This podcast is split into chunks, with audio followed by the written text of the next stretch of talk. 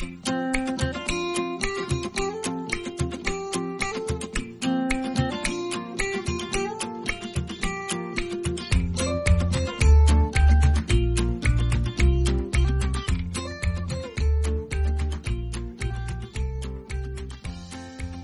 Bienvenidos a un nuevo podcast de SOGU. Soy María José Méndez Vidal, oncóloga médica del Hospital Universitario Reina Sofía de Córdoba y conmigo se encuentra la doctora Begoña Pérez Valderrama, oncóloga médica del Hospital Universitario Virgen del Rocío de Sevilla. Hola, Bego. ¿Qué tal, María José? Bueno, acompañándonos en esta edición se encuentra con nosotros un experto oncólogo en el tratamiento de los tumores geniturinarios, que es el doctor Gustavo Rubio del Hospital Universitario Infanta Sofía de Madrid. Bienvenido, Gustavo, a este podcast. Hola, ¿qué tal? Muchas gracias por, invitarme a participar en este podcast. Gracias a ti. Hoy vamos a hablar de los trabajos más importantes sobre cáncer renal que se han presentado en esta edición del Congreso Americano de Oncología Médica, eh, ASCOGEU, que sabéis que este año ha sido en formato mixto, presencial y virtual, los días 17 al 19 de febrero. Gustavo, ¿qué nos destacarías en cuanto a cáncer renal en este Congreso? Bueno, pues en cuanto a cáncer renal, en esta ocasión no parece que se hayan comunicado grandes estudios, se han hecho sobre todo actualizaciones de, los, de algunos de los fase 3 y se ha presentado algún fase 2. He seleccionado dos astras que se presentaron en la sesión de oral, otro astra de la sesión general y seis abstracts que se han presentado en forma de pósters. Eh, vamos a empezar por la actualización que se ha hecho del Keynote 564, que es el estudio de pembrolizumab en adyuvancia en cáncer renal de alto riesgo. Recordar un poco que este estudio fue el primer estudio positivo de inmunoterapia en adyuvancia en cáncer renal y en la primera comunicación tras el primer análisis a los 24 meses de seguimiento se demostró que pembrolizumab eh, como tratamiento adyuvante durante un año frente a placebo en pacientes de alto riesgo aumentaba la supervivencia libre de enfermedad. Pues bien, en ASCO-GEU de este año se han presentado los datos con un mayor seguimiento, eh, con una mediana de 30 meses, que fue un seguimiento requerido por las agencias reguladoras. Eh, recordar que los pacientes que se incluían se dividían en tres grupos de riesgo. El, grupo de riesgo intermedio, que eran aquellos pacientes PT2 eh, grado 4 o sarcomatoide, o PT3 de cualquier grado. Un grupo de alto riesgo, que era PT4 de cualquier grado o mm, cualquier T con ganglio positivo, o bien también incluía un grupo de pacientes en los que se había resecado la enfermedad metastásica. Pues bien, eh, a mayor seguimiento de, este estudio, se objetiva que se sigue viendo un beneficio en supervivencia libre de enfermedad en la eh, población por intención de tratar. Eh, recordar que se incluyeron 994 pacientes y en el brazo de pacientes que recibieron el pembrolizumab, la supervivencia libre eh, de enfermedad, tiene hay una diferencia claramente que beneficia a ese brazo, con un hazard ratio de 0,63, un poquito mejor que el hazard ratio comunicado en el primer análisis. Y en cuanto en esta comunicación también se analizan los tres subgrupos de riesgo y vemos cómo en el grupo de riesgo intermedio el hazard ratio es de 0,68 a favor del pembrolizumab en el grupo de alto riesgo también se objetiva beneficio con un hazard ratio de 0,60 y en el grupo en el que se había resecado la enfermedad metastásica, el hazard ratio es de 0,28. No se incluyeron muchos pacientes dentro de este grupo, era un 6% en, en ambos brazos, pero sí que se benefician claramente del tratamiento con pembrolizumab. En este seguimiento adicional no se ha objetivado ninguna nueva incidencia en cuanto a los efectos adversos ya conocidos, ni mayor uso de corticoides para, el manejo de, efectos inmunomediados. Y un aspecto muy importante es que no se han producido muertes relacionadas con el tratamiento. Por lo tanto, eh, el autor concluye que con un seguimiento de, de 30 meses se sigue observando beneficio, se sigue eh, objetivando una supervivencia libre de enfermedad mayor en los pacientes que reciben el tratamiento adyuvante frente a los que reciben placebo. Gustavo, con respecto al estudio, bueno, hay, como tú bien has dicho, el primer análisis había diferencia significativa en la supervivencia libre de progresión y a falta de otros datos, en la actualidad, ¿tú qué paciente seleccionarías para un tratamiento adyuvante? Porque has hablado de los distintos grupos de riesgo. ¿Cuáles te parecen a ti candidatos en la actualidad? ¿Ha falta otros datos a, seleccionar para adyuvancia? Pues bueno, en espera de, la, de tener más datos de supervivencia global, que también se comentó en, en la sesión oral, que todavía es inmaduro este estudio para poder ofrecer beneficios en supervivencia global. Pero desde luego que yo eh, sí que ofrecería, con estos datos que tenemos hoy en día, ofrecería la adyuvancia a aquellos pacientes de alto riesgo. Yo en los de riesgo intermedio mm, no lo tengo muy claro, pero desde luego los pacientes T4 de cualquier grado, aquellos con rasgos sarcomatoides, o aquellos pacientes con enfermedad oligometastásica a los que se les reseca el primario y la metástasis, yo en eso no tendría ninguna duda en ofrecerles un tratamiento ayudante. Aunque no sepa si le beneficio en términos de supervivencia global, pero por lo menos retraso la enfermedad. ¿Tú crees que la supervivencia acabará siendo positiva? Porque, bueno, con los combos en primera línea, ¿no? Que dan tanto beneficio a largo plazo, aunque es verdad que la Hazard ratio se mantiene incluso mejor un poquito en las curvas, pero ¿tú, crees que se acabará alcanzando o...? Pues la verdad que mm, no lo sé, no lo sé, porque sí que es verdad que los tratamientos eh, en esta época, en esta era, pues que se utilizan tratamientos muy activos, que los pacientes van a pasar por varios tratamientos y todos van a impactar en la supervivencia global. Mm, yo no sé si este estudio va a tener el poder para poder demostrar un beneficio en supervivencia global. Mm. ¿Seguimos si quieres? El siguiente estudio que, se, que es seleccionado, el siguiente Astra, es un estudio fase 2 de neoadyuvancia. Es el estudio NeoAVAX, que es un fase 2 de un solo brazo de tratamiento, en el que se administra tratamiento neoadyuvante con avelumab acitinib durante 12 semanas eh, previo a la cirugía del primario. En este estudio se incluyeron 40 pacientes con carcinoma renal de células claras no metastásico de alto riesgo y el objetivo del estudio era demostrar una eh, tasa de respuesta parcial del primario, medido por criterios RECIS, superior al 25%. Como objetivo secundario, supervivencia libre de enfermedad, supervivencia global y seguridad.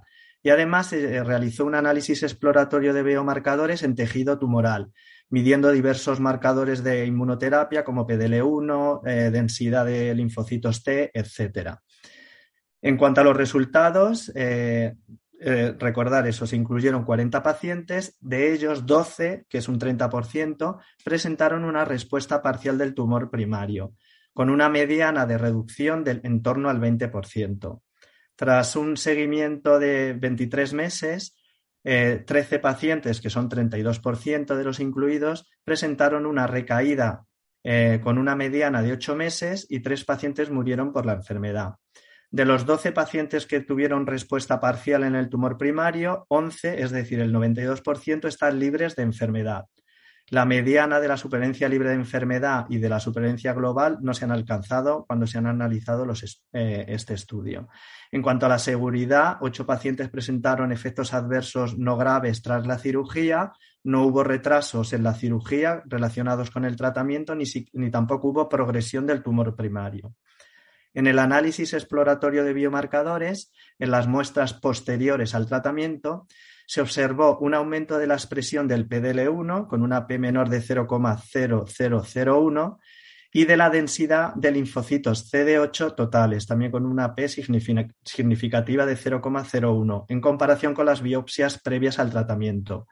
Cuando compararon las muestras de, pacientes que habían hecho una respuesta parcial frente a los que no habían presentado esta respuesta parcial, no se observaron diferencias claras en estos marcadores. Sin embargo, em, en los pacientes en los que presentaron una recaída, se observó que eh, las muestras del tumor tenían menos densidad de linfocitos CD8 totales, tanto en el tumor como en el estroma, también tenían menor densidad de CD8, CD39 positivos y de CD8 granzima B positivos. Eh, las biopsias previas al tratamiento no mostraron ninguna diferencia. Por lo tanto, concluyen que el tratamiento neoadyuvante con Abelu axitinib en pacientes con carcinoma renal de alto riesgo no metastásico produce una tasa de, una tasa de respuestas parciales en torno al 30%, lo cual parece que se asocia con una supervivencia libre de enfermedad.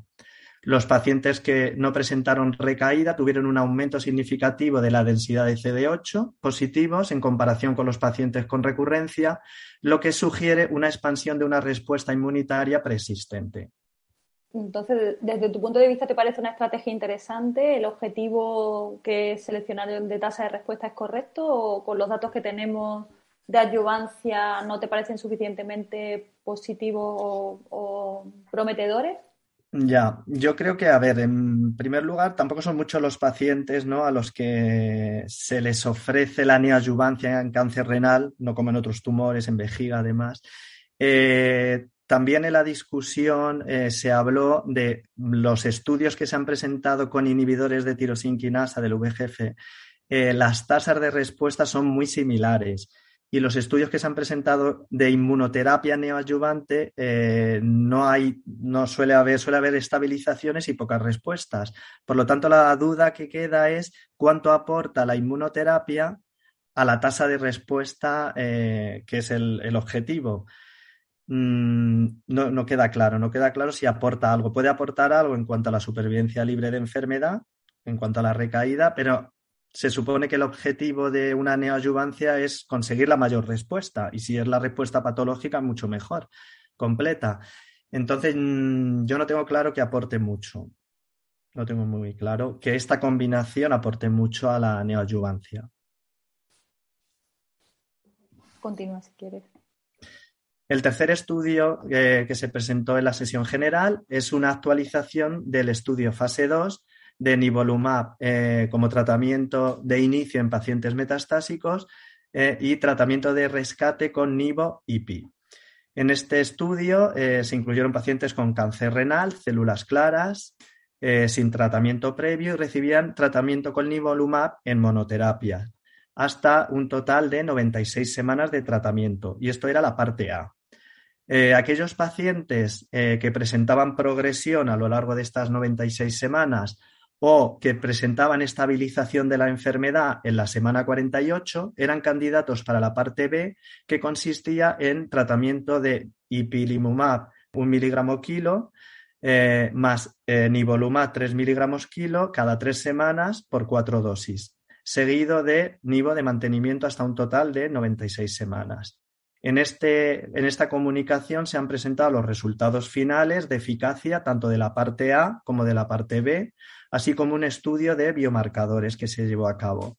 El objetivo primario era la tasa de supervivencia libre de progresión a un año en función de la expresión de PDL1 y el objetivo secundario era la tasa de respuestas en función de la expresión de PDL1. Se incluyeron 123 pacientes. En cuanto a la tasa de respuestas objetivas en la parte A, que es en, la, en el brazo de tratamiento en el que los pacientes recibían únicamente eh, nivolumab, se objetiva una tasa de respuestas del 34% en toda la población. Si tenemos en cuenta eh, la tasa de respuesta según el, grupo pronóstico, según IMDC, vemos que el, grupo de pronóstico favorable tiene una tasa de respuestas del 57%, con una tasa de respuestas completas del 11%. El grupo de eh, pronóstico intermedio 23% y el grupo de pobre pronóstico 33%. La cohorte de pacientes con tumores sarcomatoides tuvo una tasa de respuesta del 36,4%. La tasa de respuestas según la expresión de PDL1 se dividía a los pacientes según la expresión de PDL1 en tres categorías, aquellos con 0% de expresión, entre 1 y 20% de expresión y más de 20. Pues bien, la tasa de respuestas en el grupo sin expresión de PDL1 era del 26,9%, de expresión intermedia entre 1 y 20%, una tasa de respuesta del 50%, y aquellos eh, con una sobreexpresión más del 20%, la tasa de respuesta fue del 75%. La mediana de supervivencia libre de progresión en los pacientes que recibían eh, nivolumab en monoterapia era de 8,3 meses. Y en cuanto al objetivo primario, que era la supervivencia libre de progresión a un año, según los niveles de expresión de PDL1, los pacientes que tenían una expresión eh, mayor al 20% tienen una tasa de supervivencia libre de progresión del 75% a un año, frente a 34% aquellos que tenían un PDL1 negativo. En cuanto a los datos de eficacia de la parte B, que era el tratamiento de rescate con nivo-IPI en aquellos que progresaban o que tenían una estabilización de la enfermedad, eh, la tasa de respuestas objetiva era del 11% y no todos los pacientes candidatos pudieron recibir el tratamiento por diversos motivos. Por lo tanto, los autores concluyen que el tratamiento con nivolumab en monoterapia podría ser una alternativa en aquellos pacientes que no puedan recibir la combinación tanto de un TKI por, por toxicidad o de ipinivo. Se puede considerar en algún caso, sobre todo en pacientes de pronóstico favorable y con rasgo sarcomatoide en algún caso, pero eh, hay que tener en cuenta que el tratamiento de rescate con hipo y nivo rescataba muy pocos pacientes y la tasa de respuestas era muy baja. Un comentario que me, hace, me llama la atención de este estudio, ¿no? Bueno, no podemos discriminar nivo IPI frente a nivo, hay que esperar al 8Y8, ¿no? Que es el fase 3. Yo creo que aquí, bueno, inicialmente mm. parece que es menos activo por lo menos en la población de pobre intermedio pronóstico, pero la, población de buen pronóstico tiene una tasa de respuesta muy, muy alta, ¿no? Superior incluso al pivotal, ¿no? Aunque, bueno, no era objetivo principal del estudio, es verdad, los de buen pronóstico, pero bueno, se analizaron también. Sí, eso es. Sí, yo creo que es mm, en el único grupo en el que te puedes plantear un poquito, incluso la tasa de respuesta completa también es eh, muy buena, 11%. Entonces, en ese grupo de pacientes a lo mejor le puedes eh, ahorrar la toxicidad del, del ipilimumab o la toxicidad del TKI y, te lo puedes plantear. Pero desde luego en el resto no, es una modalidad de tratamiento que, ofrezca algún tipo de, beneficio. Sí, sobre todo lo, que tú has dicho, ¿no? Que en, en, pacientes en los que tú preveas una mayor toxicidad, pues si supiéramos qué paciente de, verdad se beneficia, pues podría ser una estrategia interesante, ¿no? Pero que quizá, pues con los datos que tenemos de, de combo, ¿no? Se queda un poco insuficiente. Sí, sí, yo creo que con todas las opciones que tenemos ahora de combinación y con datos muy sólidos, yo creo que esto se queda un poco pues restringido a aquellos pacientes que por su performance status o por cualquier otra comorbilidad no puedas ofrecerles la combinación. Sí, pero que en, realidad es difícil de prever a priori, ¿no? Es decir, que con el IPI a veces te sorprendes, ¿no? De, gente que no tiene nada de toxicidad y de repente un paciente perfectamente apto para todo y joven, de repente te hace una hepatitis grado 4. Con sí. ¿no? Es difícil seleccionar, yo creo. Sí, sí, sí, desde luego que sí que es muy difícil. Quizá el que no es apto para un TKI, que ese sí es más fácil, ¿no? Porque hay pacientes directamente que sabes que un antiangiogénico difícilmente le va a poder. Sí, que tienen contraindicación, eso es. Sí, para eso, pues bueno, tienes estos datos que, bueno, que si es de buen pronóstico el paciente sabes que va a tener una respuesta prolongada y demás, pero para poco más, creo yo. Al final el buen pronóstico se queda de momento huérfano, no sabes qué hacer con él, ¿no? Sí, no está tan claro, por lo menos en supervivencia global, que, la combinación sea superior a la monoterapia. Hmm, bueno, veremos. Sigue si quieres.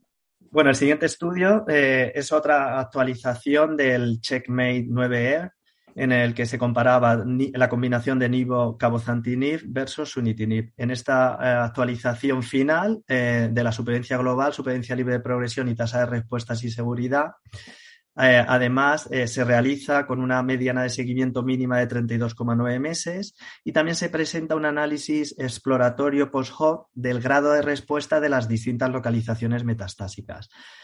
Eh, tras este mayor seguimiento, pues se objetiva que sigue habiendo beneficios con una mediana de supervivencia global de 37,7 meses en la rama de Nivo Cabo frente a 34,3 meses en la rama de Sunitinib, con un hazard ratio de 0,70. A los dos años eh, está eh, eh, vivo el 70,3% de la rama de la combinación frente al 60% de la rama de Sunitinib. En cuanto a la supervivencia libre de progresión, que era el objetivo primario, también se, sigue, se siguen observando un beneficio claramente a favor de la rama de combinación, con una mediana de 16,6 meses frente a 8,3 meses y un hazard ratio de 0,56.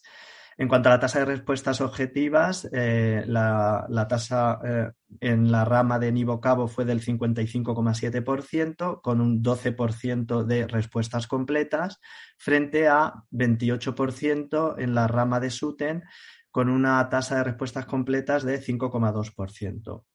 En el análisis exploratorio de la respuesta en las distintas localizaciones se objetiva que una mayor proporción de pacientes va a experimentar respuesta parcial con nivolumab cabozantinib frente a SUTEN en la mayoría de los órganos eh, que se han analizado. Por ejemplo, a nivel renal se objetiva 45% de tasa de respuestas en la rama de combinación frente a 29%, a nivel hepático 47% de respuestas frente a 33%, en pulmón 75% frente a 46% y en hueso 55% frente a 20%.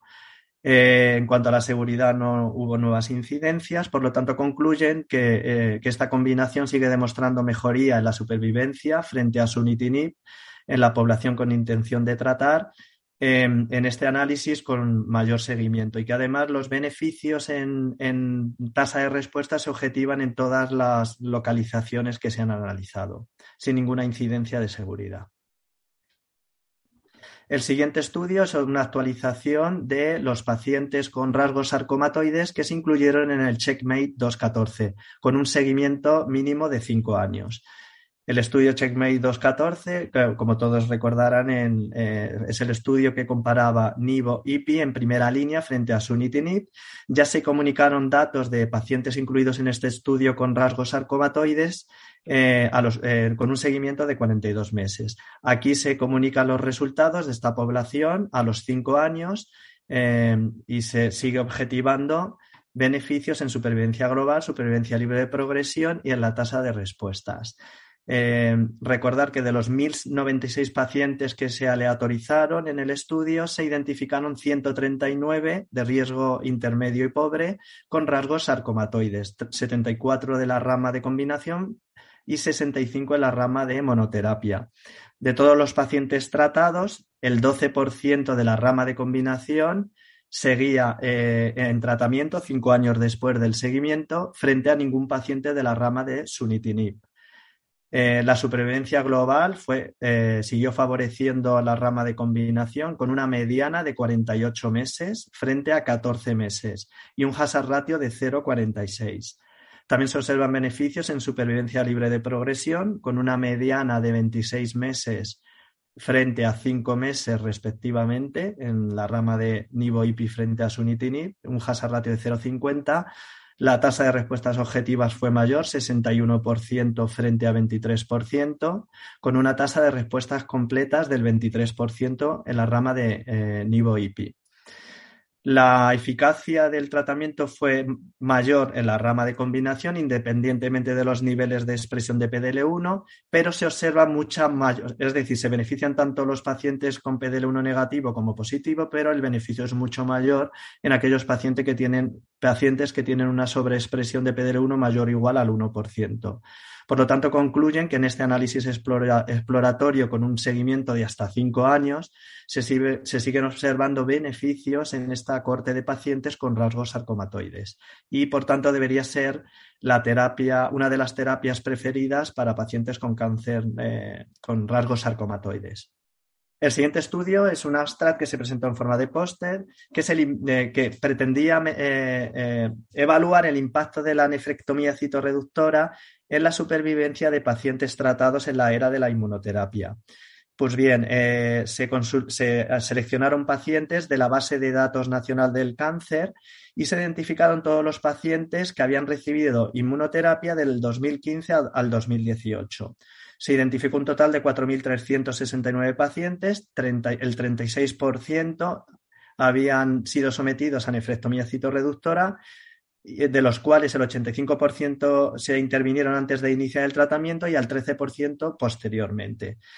Se analizó que eh, eh, esta población y se observó que las características que se asociaban con mayor probabilidad de nefrectomía citorreductora era la edad más joven de los pacientes, eh, tumores primarios grandes y con ganglios clínicamente negativos.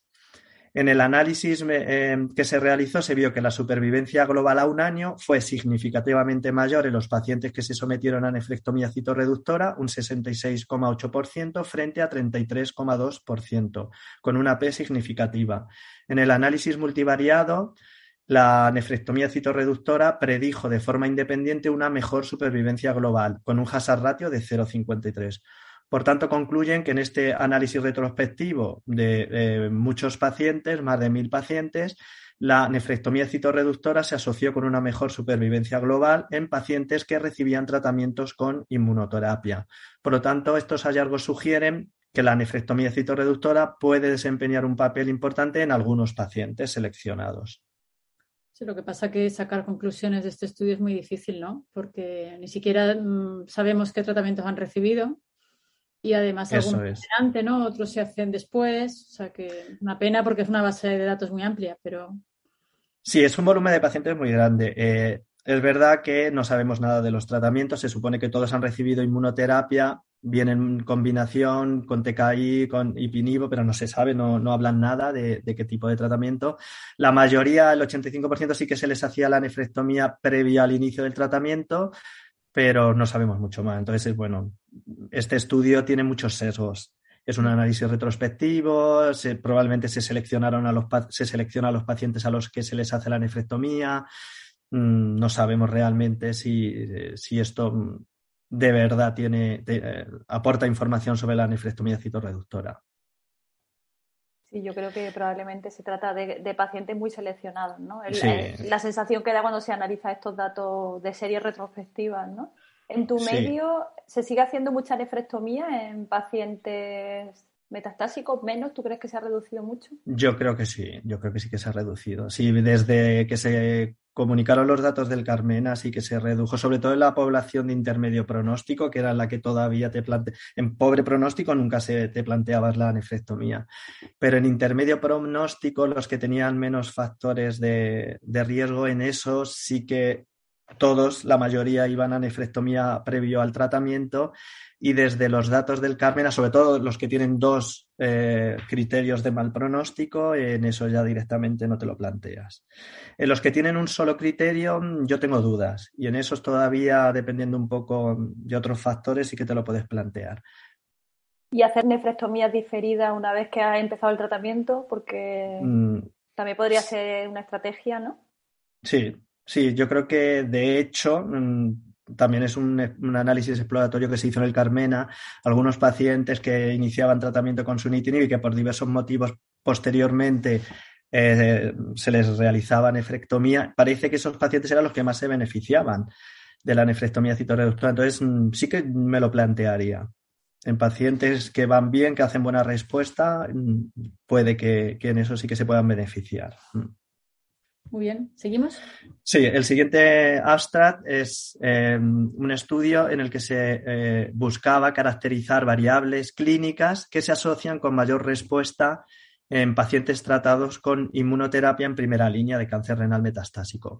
Se utilizó la base de datos del IMDC y se identificaron de manera retrospectiva pacientes que habían recibido primera línea con inmunoterapia, ya fuera combinación de nivo-IPI o combinaciones de inmunoterapia con TKI aprobados. Eh, los pacientes se clasificaron como respondedores si, eh, obtenían respuesta completa o parcial o no respondedores si tenían una enfermedad estable o enfermedad progresiva.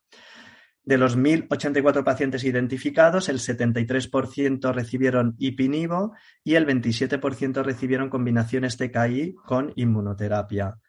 En cuanto a la clasificación pronóstica, según IMDC, el 16% pertenecía a la clasificación eh, pronóstica favorable, 55% intermedia y 29% pobre.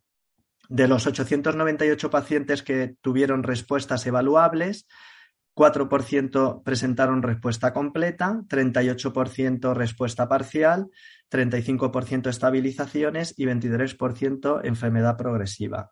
La mediana de supervivencia global en función de la respuesta nos alcanzó para el grupo de respuestas completas, fue de 55,9 meses para el grupo de respuestas parciales, 48 meses para el grupo de estabilización y 13 meses para la enfermedad que progresó. En el modelo multivariable, la presencia de metástasis pulmonares, la nefrectomía citorreductora realizada antes del inicio del tratamiento y el grupo de buen pronóstico fueron los factores que se asociaron con la respuesta. Los resultados fueron similares cuando se restringieron solamente a la cohorte de ipinivo. Por tanto, concluyen que la presencia de metástasis pulmonares, la nefrectomía citorreductora y el grupo de buen pronóstico, según IMDC, se asocian con mayor probabilidad de respuesta a esquemas de combinación de inmunoterapia. El siguiente estudio es un metaanálisis en red que se eh, eh, realizó de los tratamientos de segunda línea en cáncer renal. Los autores realizan una búsqueda bibliográfica de todos los ensayos eh, aleatorizados que evaluaban tratamientos en segunda línea de cáncer renal metastásico y se, y se realiza un metaanálisis en red y una comparación indirecta. Eh, en cuanto a los resultados, objetivan que los tratamientos incluidos en este análisis, que son todos los que conocemos en segunda línea, muestran beneficios en supervivencia libre de progresión comparados con placebo y cuando realizan la comparación indirecta objetivan que la combinación del embatinib más everolimus es la que muestra el riesgo más bajo de progresión de la enfermedad. La combinación lemba-everolimus es la que ocupa el primer lugar en eficacia, seguida de cabozantinib y, en tercer lugar, lenvatinib. Por lo tanto, concluyen que este metaanálisis eh, eh, revela que es más probable que el embatinib everolimus y a continuación cabozantinib produzcan el mayor beneficio en segunda línea en pacientes con cáncer renal metastásico. Y el último estudio que voy a, destacar es un estudio que eh, evaluaba la efectividad de los tratamientos en primera línea en pacientes con carcinoma renal de no células claras. En este análisis se utilizó también eh, una base de datos del Sistema Canadiense de Información sobre el Cáncer Renal, que es una base de datos prospectiva que involucra a 14 centros académicos. Se seleccionaron pacientes no células claras, metastásicos, que recibían tratamiento en primera línea entre enero de 2011 y diciembre de 2019. Se definieron tres grupos de tratamiento, los que recibían un TKI en monoterapia, los que recibían un inhibidor de mTOR o los que recibían inmunoterapia, tanto en monoterapia como en combinación.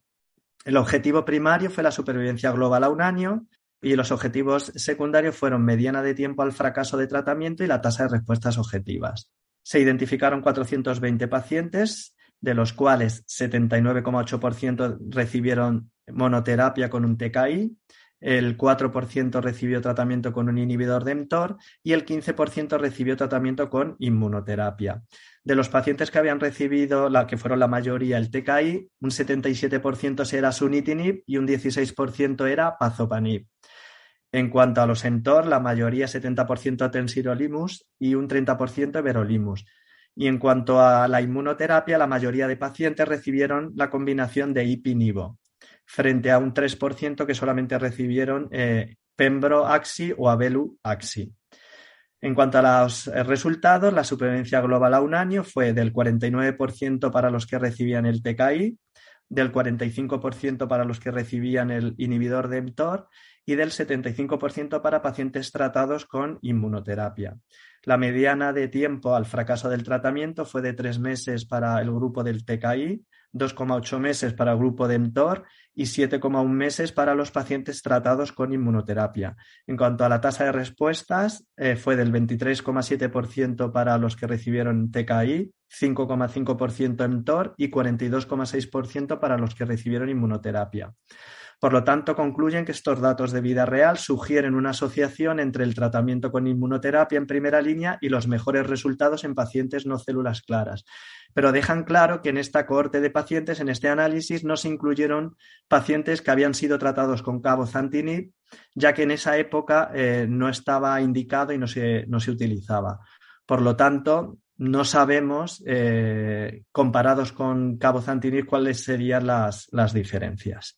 Aparte que estos estudios que es imposible comparar, ¿no? 80% eh, claro, son nada, nada, nada.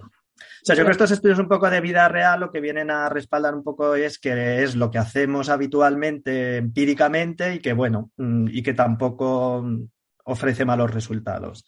A falta de fases 3 que lo comparen. Sí, totalmente. Pues nada, Gustavo, muchísimas gracias por tu resumen. Está fenomenal. Pues nada, sin más, nos despedimos hasta el siguiente podcast, que será de cáncer de próstata de Ascogeu también. Adiós. Hasta luego.